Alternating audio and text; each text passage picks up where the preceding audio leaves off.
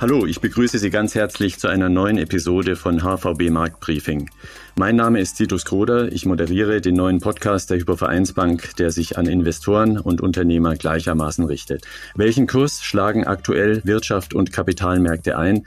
Dazu befrage ich alle 14 Tage zwei ausgewiesene Fachleute der HVB, nämlich zum einen Andreas Rees, den Chefvolkswirt für Deutschland der Hypervereinsbank, der heute aus Frankfurt mit dabei ist. Hallo Andreas. Hallo, Gruß aus Frankfurt. Und auch wieder mit in der Runde ist Philipp Gistakis, der als Chef Anlagestratege der Bank die Kapitalmärkte im Blick hat. Hallo Philipp. Hallo, herzliche Grüße aus München.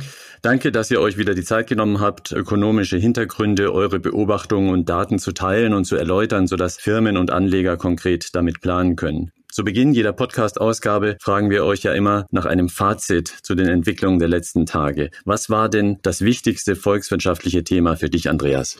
Es war gar nicht mal so sehr die volkswirtschaftlichen Daten an sich, sondern die steigende Zahl der Neuinfektionen in Deutschland, aber auch in anderen europäischen Ländern, wir konnten das leider beobachten in Frankreich, in Spanien oder auch in Großbritannien. Also es ist halt die Frage aus volkswirtschaftlicher Perspektive, ob es zu Lockdowns kommen wird. Also wir sehen das ja teilweise schon regional, aber ob das weitere Kreise schließen wird und ob wir da mehr sehen und dass die Wirtschaftsaktivitäten dann noch weiter eingeschränkt werden in den nächsten Wochen.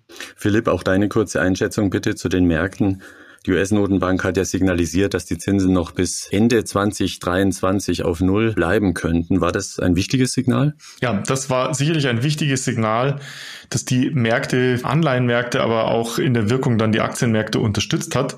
Aber auch das Thema, was Andreas angesprochen hat, die steigenden Fallzahlen und Sorgen von weiteren Lockdowns haben dafür gesorgt, dass die Aktienschwäche, die wir im September in den USA gesehen haben, die sich nicht so wahnsinnig stark zuerst in Europa bemerkbar gemacht hat, auch nach Europa rübergespült ist. Europäische Aktienindizes waren ja vergangene Woche auf Wochenbasis drei, vier, fünf Prozent im Minus hat sich dann äh, Richtung Mitte, Ende der Woche etwas stabilisiert. Mhm. Lasst uns nochmal etwas tiefer analytisch einsteigen und auf das Wirtschaftsgeschehen blicken. Die Einkaufsmanager, das sind die Leute, die für Firmen Güter und Dienstleistungen einkaufen, Preise aushandeln und die Nachfrage am Markt sehr gut kennen. Kurz, es sind Leute, die den Finger am Puls der Wirtschaft haben und deshalb befragen Volkswirte gerne die Einkaufsmanager zu ihrer aktuellen Einschätzung der Konjunktur. Der Index, der diese Meinungen für die Eurozone erfasst, ist während der Corona-Krise der letzten Monate ziemlich drastisch eingebrochen. Dann ist er wieder zurückgeschnellt auf das Niveau vor der Krise und jetzt hat er erneut wieder leicht nachgegeben. Andreas, Deine Interpretation bitte. War es das nun mit der Erholung der Wirtschaft nach dem Lockdown oder werden sich die Einkaufsmanager nicht doch noch etwas optimistischer zeigen? Also ich glaube nicht, dass die Erholung vorbei ist, aber sie wird sicherlich deutlich an Schwung verlieren. Die Stimmung hat schon ganz kräftig nachgelassen. Vor allen Dingen die Stimmung bei den europäischen Dienstleistern ist deutlich rückläufig gewesen und angesichts der, der steigenden Zahl der Neuinfektionen ist das auch nicht überraschend.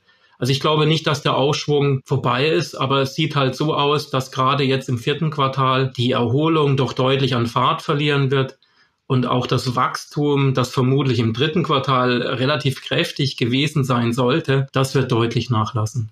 Welche Rolle spielen in diesem Zusammenhang die wieder steigenden Corona-Infektionszahlen in einzelnen Ländern der Eurozone? Ja, die steigende Zahl der Neuinfektionen ist sicherlich ein ganz wichtiger Faktor, gerade für die Dienstleister weil hier findet ja noch mehr soziale Interaktion statt als zum Beispiel im verarbeitenden Gewerbe, wo mehr automatisiert ist. Das ist natürlich eine ganz deutliche Belastung der Stimmung gewesen und das sollte halt auch zumindest in einem gewissen beschränkten Ausmaß die Aktivitäten eingeschränkt haben im Augenblick, aber vermutlich dann leider auch die nächsten zwei bis drei Monate. Mehr kann man, glaube ich, aus den Stimmungsindikatoren im Augenblick nicht rauslesen. Wie geht es denn deiner Ansicht nach generell mit der Konjunktur in der Eurozone weiter? Wir hatten ja das ziemlich schlimme zweite Quartal mit 10 Prozent Minuswachstum. Ab Juli ging es dann wieder Richtung Expansion. Das war der berühmte Jojo-Effekt, den wir auch schon in der letzten Podcast-Episode analysiert hatten. Aber wie geht's nun weiter in Q3 und Q4? Was sagen da eure Modelle voraus? Ja, mit Modellen machen wir gar nicht mal so viel mittlerweile, denn wir haben ja eine ganz außergewöhnliche Situation. Was wir vermutlich sehen werden, insbesondere im dritten Quartal, das ist ein Jojo-Effekt. Also das hat mit fundamentaler Volkswirtschaft und Analyse wenig zu tun.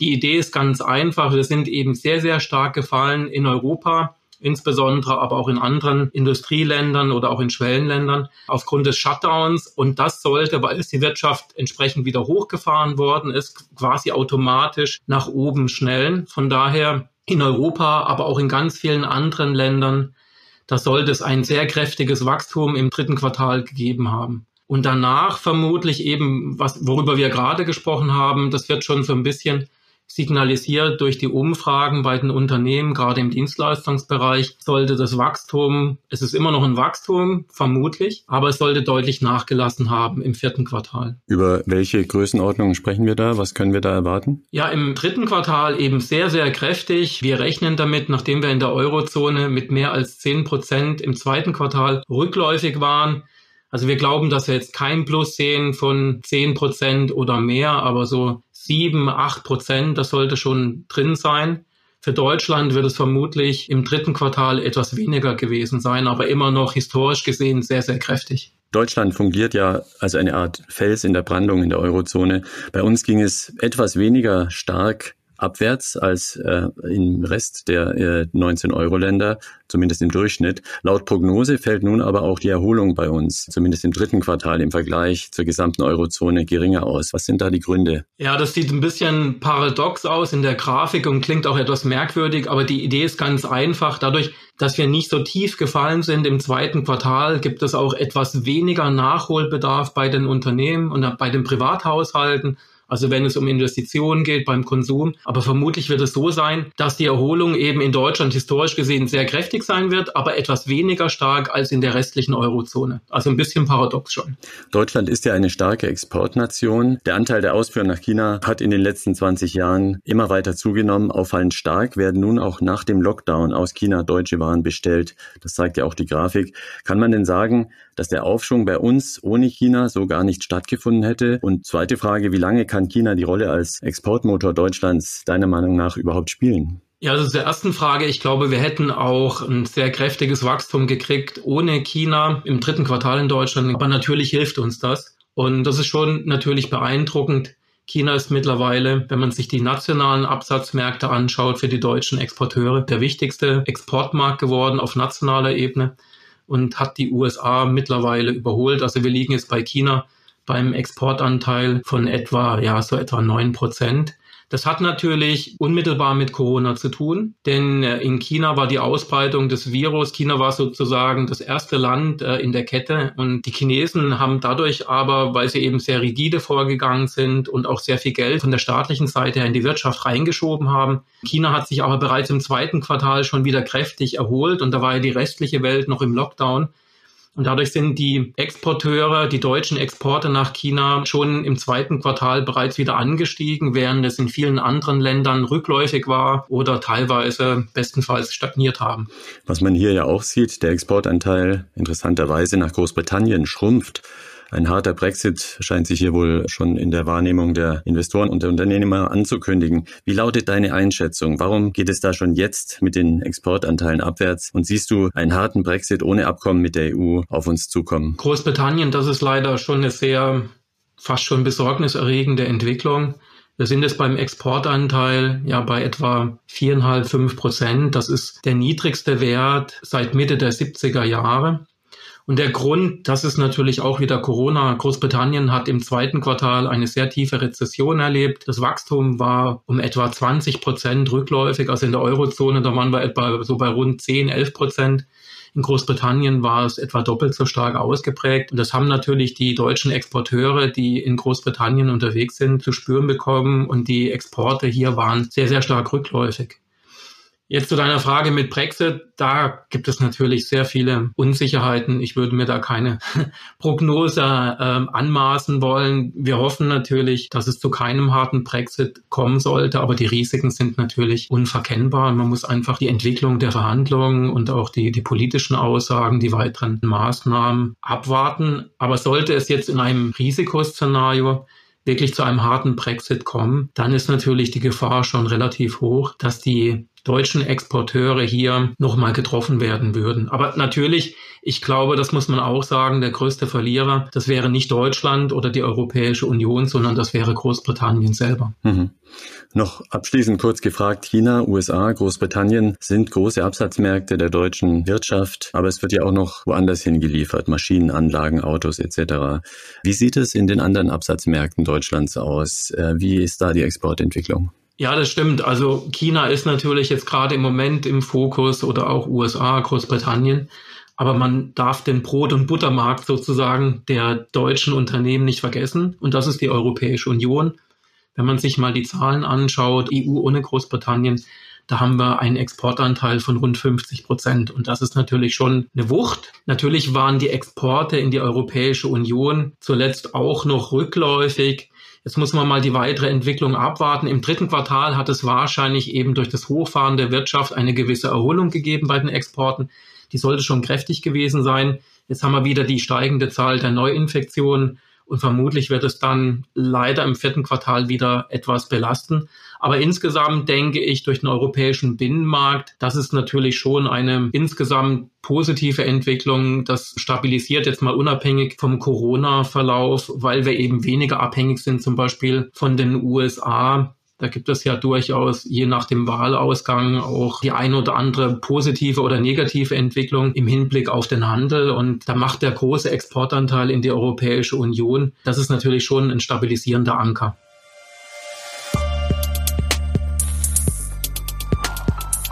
Danke dir, Andreas, für diese aktuelle Einschätzung. Der Corona-Schock in der Eurozone ist also längst nicht überwunden. Die Erholung scheint derzeit in der Tendenz sogar abzuflachen. Das zeigt der Blick auf die Einkaufsmanager-Indizes. Das zeigen aber auch die Prognosen der HVB-Volkswirte für das vierte Quartal.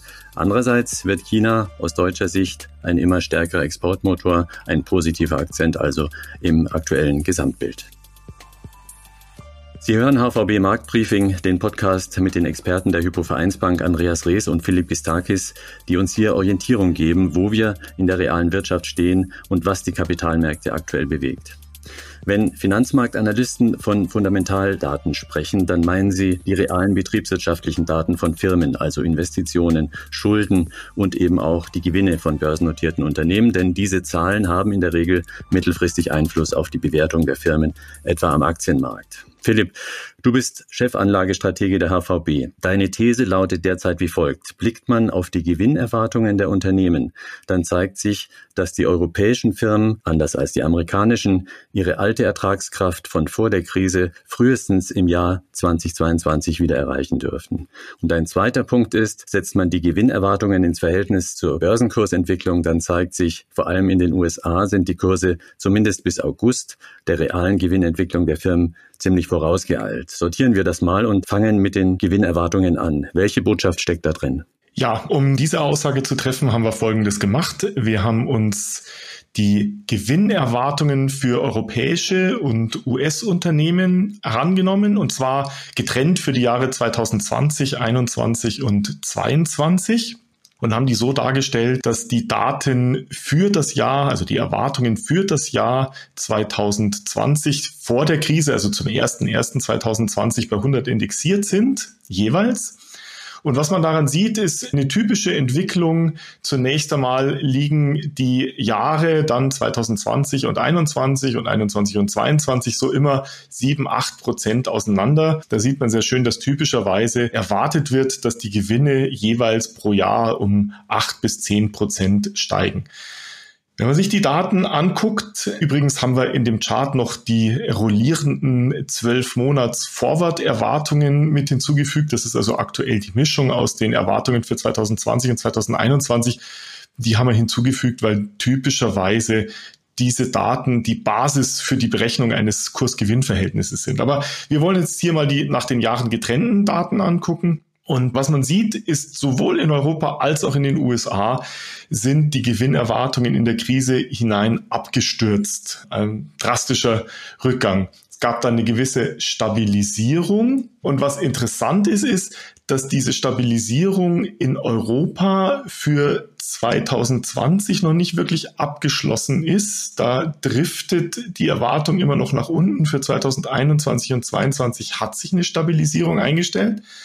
Für die USA sieht es ein bisschen anders aus. Da hat sich so im Sommer ein Boden gebildet und man sieht, dass selbst die Erwartungen für das Jahr 2020, aber auch für die Folgejahre schön langsam wieder nach oben gedriftet sind. Nicht übermäßig stark, aber so drei, vier Prozent. Und was man auch sieht, ist, dass für Europa das erwartete Gewinnniveau bezogen auf ähm, das Gewinnniveau, was wir für 2020 vor der Krise hatten, da immer noch drunter liegt. Ja, für die USA liegt das schon ungefähr zehn Prozent drüber. Das heißt, der Markt erwartet, dass europäische Unternehmen im Jahr 2022 gerade mal so viel verdienen werden wie vor der Krise, wenn überhaupt. Und für die USA wird erwartet, dass das ungefähr 10 Prozent über dem Niveau bereits im Jahr 2022 wieder liegen wird. Wie sieht so eine Betrachtung denn runtergebrochen auf einzelne Sektoren aus? Du hast äh, die Branchen Tourismus dir angeguckt und die Automobilbranche. Inwiefern macht es Sinn, das zu vergleichen? Was sind deine Beobachtungen?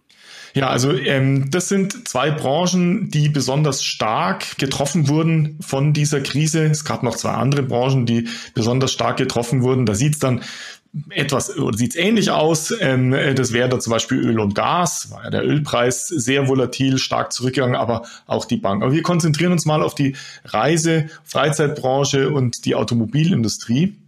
Da haben wir dieselbe Analyse gemacht für, für den Gesamtmarkt. Und bei der Reisebranche sieht man tatsächlich sehr schön, wenn man sich die Daten anschaut und da auch die Y-Achse anguckt, dann passiert etwas Interessantes, dass nämlich im aktuellen Jahr die Daten ins Negative rutschen. Was bedeutet das? Der Markt erwartet einen Verlust. Und wenn man das quantifizieren will, der Markt erwartet aktuell in der Reisebranche einen Verlust vom Betrag her in der Höhe 70 Prozent dessen, was vor der Krise erwartet wurde als Gewinn. Und selbst im Jahr 2022 sollte der Gewinn dieser Branche immer noch nur ungefähr 75 Prozent dessen betragen, was vor der Krise erwartet wurde. Also sozusagen ein Rückgang von 25 Prozent in die Gewinnzone zurück. Das wäre die hellblaue Linie, ne? Das wäre die hellblaue Linie ganz oben, genau. Auch schon nächstes Jahr wird wieder ein kleiner Gewinn da sein, aber eben lange nicht so wie vor der Krise. Für die Automobilbranche, da sieht man die dunkelblaue Linie unten, die kratzt da sozusagen an der Nulllinie rum. Das heißt, für dieses Jahr wird für die gesamte Automobilbranche in Europa sozusagen kein Gewinn, also null erwartet. Interessanterweise ist dann für 2022 schon wieder ein Gewinn erwartet, der in der Größenordnung dessen liegt, wie wir vor der Krise lagen. Also das ist die hellblaue, die da im Prinzip bei dem Indexwert von 100 liegt. Das zeigt also tatsächlich, wie schwer der Tourismussektor durch Corona gebeutelt wird. Wir hatten das ja auch in der Analyse von Andreas zum Einkaufsmanager-Index gesehen, wie sehr Dienstleistungen durch die Pandemie zu leiden haben. Aber nochmal zurück zum Gesamtbild der Gewinnentwicklung der Branchen in Europa.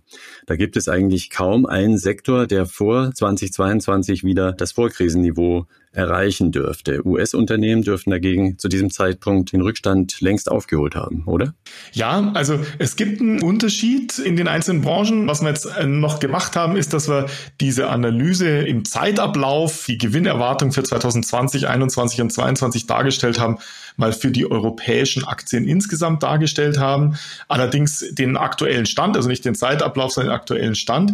Und was man da sieht, ist, dass es nicht einmal eine Handvoll Branchen gibt, die tatsächlich für 2022 erwartet schon wieder einen Gewinn haben werden, der das Niveau von vor der Krise übersteigen wird. Das ist einmal die Gesundheitsbranche, Healthcare hier dargestellt, aber auch die Technologiebranche, für die sogar ein Gewinnwachstum im Vergleich zu Vorkrisenniveau von 20 Prozent erwartet wird, aber auch so kleinere Gewinnsteigerungen, zum Beispiel bei Finanzdienstleistern, aber auch bei Versicherungen oder im Retail-Bereich sind wieder drin. Aber es gibt auch einige Branchen, die, wie gesagt, Reisebranche zum Beispiel, Öl und Gas ist auch da zu nennen, aber auch die Banken, für die erwartet wird, dass selbst im Jahr 2022 das Gewinnniveau noch deutlich unter dem liegen wird wie vor der Krise. Mhm. Die Aktienkurse folgen irgendwann den realen Gewinnerwartungen, die wir jetzt analysiert haben. So lautet zumindest eine Variante der Kapitalmarkttheorie. Hat sich diese Annahme in den letzten Monaten, die ja recht turbulent verlaufen sind, bewahrheitet, dass also die reale Gewinnsituation in Unternehmen sich irgendwann reflektiert in der Aktienkursentwicklung am Markt? Wir haben uns Folgendes angeschaut. Wir haben uns den Rückgang der Aktienkurse in den Charts dargestellt als die Banken im Vergleich zum ersten 01.01.2020 verglichen mit dem Rückgang der Gewinnerwartungen. Und hier haben wir die 2021er Gewinnerwartungen genommen, um hier einen stabilen Vergleichsbasis zu bekommen. Und vielleicht als Hinweis für alle Zuhörer, die das jetzt als Podcast hören, wir haben da so ein kleines Daumenkino vorbereitet, wo man den Zeitablauf im Wochenablauf sieht. Und da sieht man sehr schön, was passiert in dieser Krise. Zunächst einmal vor der Krise keine großen Bewegungen. Dann stürzen die Kurse, also die Balken ab. Und danach mit einer gewissen Zeitverzögerung kommen dann die Gewinnerwartungen auch runter ab etwa April, Mai stellt sich so ein gewisses Gleichgewicht ein. Das heißt, der Rückgang der Aktienkurse in Europa ist etwa gleich groß wie der Rückgang der Gewinnerwartungen. Und später kommt dann ein Anstieg der Kurse und die Kurse übersteigen mehr oder weniger auf breiter Front wieder die Gewinnerwartungen. Das heißt, wenn man das auf das entsprechende KGV beziehen würde, wäre das Kurs-Gewinn-Verhältnis sozusagen im Vergleich zu vor der Krise entsprechend angestiegen. Können wir diese kleine Animation auch äh, nochmal für die USA sehen? Denn ich denke, der Effekt ist da nochmal ein bisschen stärker ausgefallen. Ja, in den USA ist genau dasselbe passiert. Also mit zunächst einmal stürzen die Kurse ab auf breiter Front.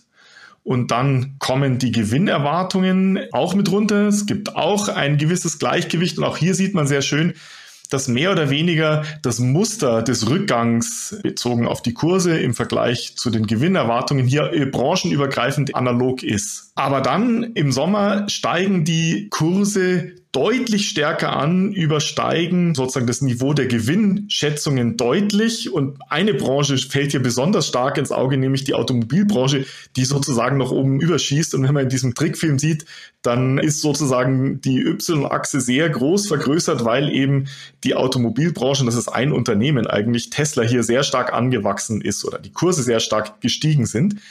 Zuletzt jedoch, und das sieht man dann auch sehr schön, kam das wieder ein bisschen zurück durch die Kurskorrektur, die sich dann im September eingestellt hat. Und das ist eigentlich genau das, woran man sieht, dass das eigentlich kein, ich sage jetzt mal, ungesunde Entwicklung war, sondern mehr oder weniger die Aktienbewertung wieder ein bisschen besser in Einklang mit der fundamentalen Entwicklung gebracht hat. Mhm. Danke auch an dich, Philipp, für diese solide Analyse. Auch das war ein spannender Aspekt der engen Beziehung zwischen realer Wirtschaft und Finanzmarkt. Was bleibt, ist eure Einschätzung für den Rest des Jahres. Andreas, in einem Satz, worauf müssen Investoren und Unternehmer in den kommenden Wochen besonders achten? Was jetzt ganz wichtig ist, denke ich, das ist eben die Frage, ob die Zahl der Neuinfektionen ob das weiter ansteigen wird, gerade hier in Europa, wir haben ja schon eine relativ starke Tendenz dazu und das wird dann darüber entscheiden, inwiefern die Politik dann weitere restriktive Maßnahmen treffen muss. Und das würde dann entsprechend negative Auswirkungen haben auf die Wirtschaft. Und das ist, glaube ich, jetzt für die nächsten Wochen, insbesondere natürlich für das vierte Quartal, das Entscheidende. Mhm. Philipp, was wird den Kapitalmarkt am ehesten bewegen? Ja, zwei Faktoren spielen hier sicherlich eine große Rolle. Zunächst mal das, was Andreas gerade gesagt hat, ähm, die Pandemieentwicklung, die Infektionsraten und das Risiko von Lockdowns. Da muss man allerdings sagen, dass durch die Kursbewegung der letzten Wochen natürlich einiges eingepreist ist. Und das zweite Thema, was für die Märkte sicherlich wichtig ist, ist, ob in den nächsten Tagen eine Einigung zwischen dem Kongress, also dem Parlament in den USA und dem Weißen Haus erzielt werden kann über neue Stimulusprogramme. Die alten sind ja ausgelaufen. Und das wäre schon wichtig, wenn da eine Einigung entstehen könnte oder eine Einigung getroffen werden könnte, dann würde das sicherlich die Märkte in den USA in der Folge auch in Europa nochmal unterstützen.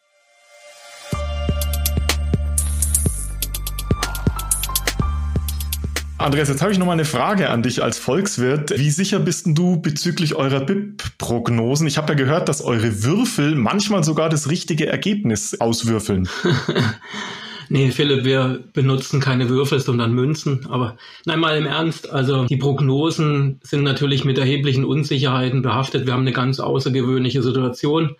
Aber wenn ich den Ball mal zurückspielen darf, es hat mal ein berühmter Ökonom gesagt, dass die Volkswirte deshalb Prognosen machen, nicht weil sie es ganz genau wissen, sondern weil sie immer gefragt werden. Und ich glaube, das fasst die augenblickliche Situation ganz gut zusammen. Weise Expertenworte waren das zum Schluss. Vielen Dank an euch nochmal. Danke auch an unsere Zuhörer. Das war die zweite Ausgabe von HVB Marktbriefing, dem neuen Podcast der Hypovereinsbank. Ich hoffe, es hat Ihnen gefallen. Am 12. Oktober gibt es eine neue Episode. Hören Sie gerne wieder rein. Die Märkte stehen schließlich nicht still, besonders nicht in den Zeiten der Corona-Pandemie. Bleiben Sie gesund und bis zum nächsten Mal.